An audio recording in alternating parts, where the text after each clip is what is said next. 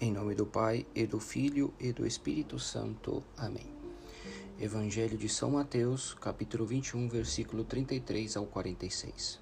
Devemos dar bons frutos. O Evangelho, através de uma das mais belas alegorias, fala-nos do amor de Deus pelo seu povo e da falta de correspondência a esse amor.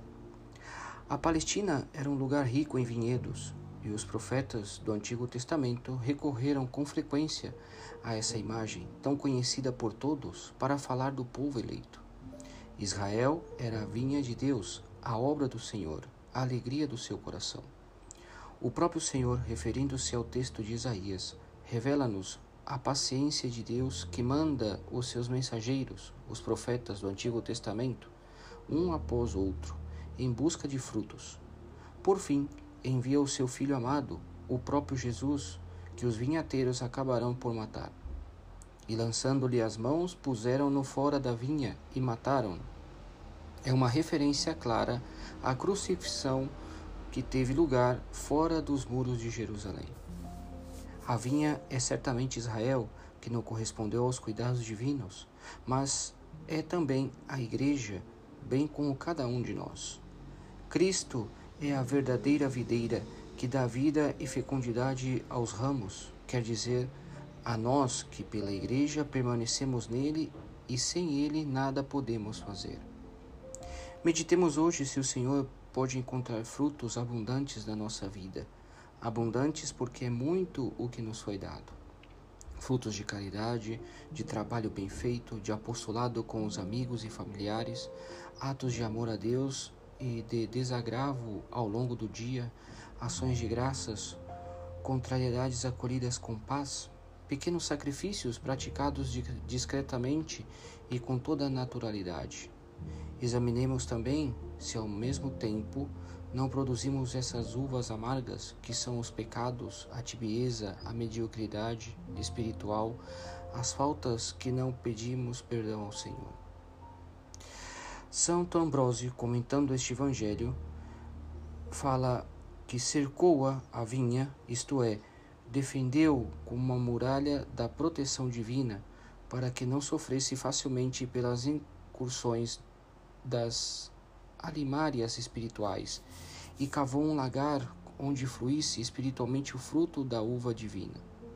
Foram muitos os cuidados divinos que recebemos. A cerca, o lagar e a torre significam que Deus não economizou nada para cultivar e embelezar a sua vinha. Como é que, esperando que desse boas uvas, produziu agrossos? O pecado é fruto amargo das nossas vidas. A experiência da fraqueza pessoal ressalta com demasiada evidência na história da humanidade e de cada homem.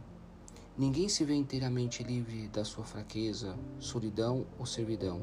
Antes, pelo contrário, todos precisam de Cristo, modelo, mestre, libertador, salvador e vivificador.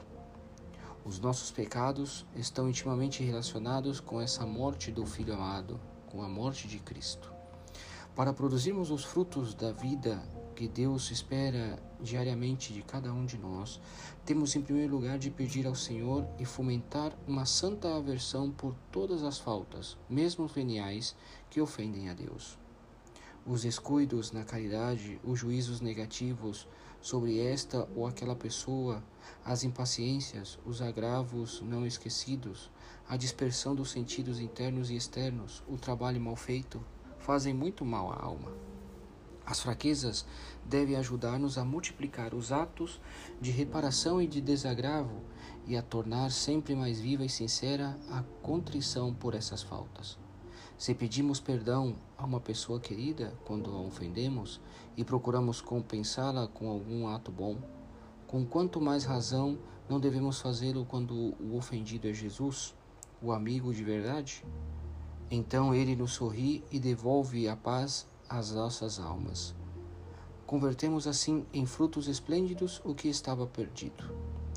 Para produzirmos esses frutos, temos de nos empenhar em manter a presença de Deus ao longo do dia, com atos de amor, com o um olhar dirigido a uma imagem da Virgem Maria ou ao crucifixo, lembrando-nos do sacrário mais próximo do lugar em que estamos, Aquele que permanece em mim e eu nele, esse dá muito fruto, porque sem mim nada podeis fazer.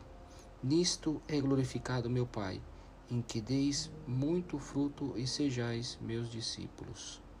Peçamos a Nossa Senhora que nos ensine a viver cada dia com a urgência de dar muitos frutos a Deus e a evitar decididamente que cresçam em nossa vida os frutos amargos.